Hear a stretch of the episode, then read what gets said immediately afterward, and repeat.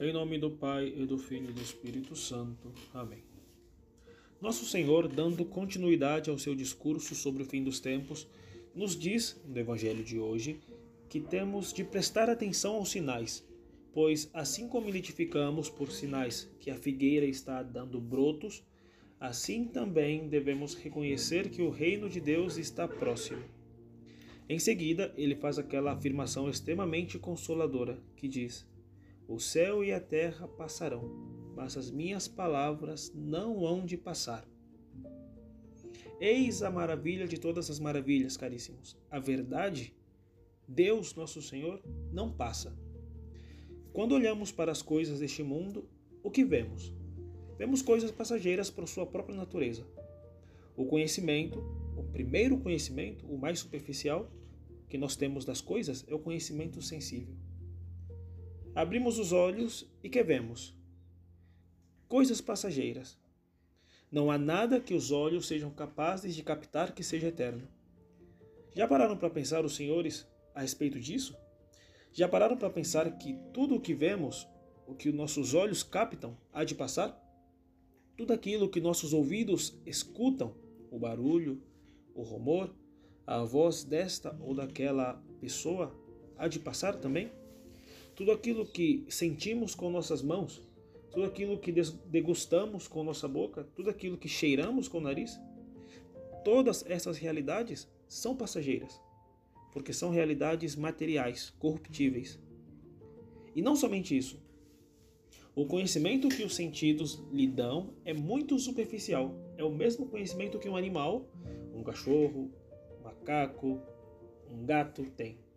Existem, aliás, certos animais que percebem mais e melhor do que nós. Não somos capazes, por exemplo, de ouvir os pequenos barulhos que um morcego ou um cão é capaz de escutar.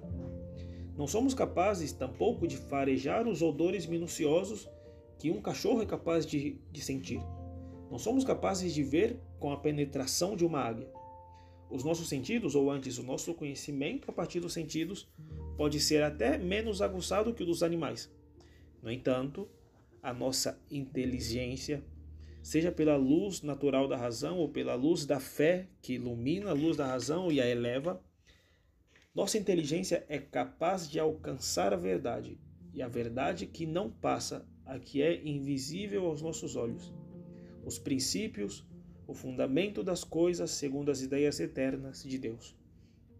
Isso os animais não veem por não terem alma intelectual.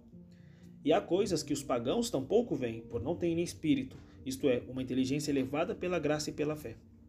Iluminados pela luz de Cristo, somos capazes de enxergar a verdade sólida que não passa, céus e terra. O conhecimento sensível passarão, há de passar. Mas o que conhecemos de Deus jamais há de passar.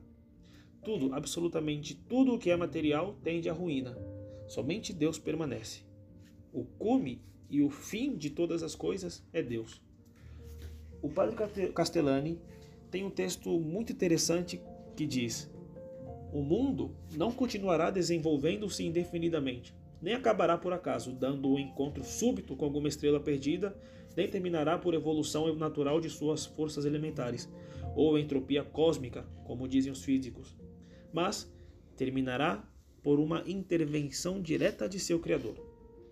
O universo não é um processo natural, como pensam os evolucionistas ou os naturalistas, mas é um poema gigantesco, um poema dramático, do qual Deus reservou para si o início, o meio e o fim, os quais chamamos teologicamente de criação, redenção e parousia.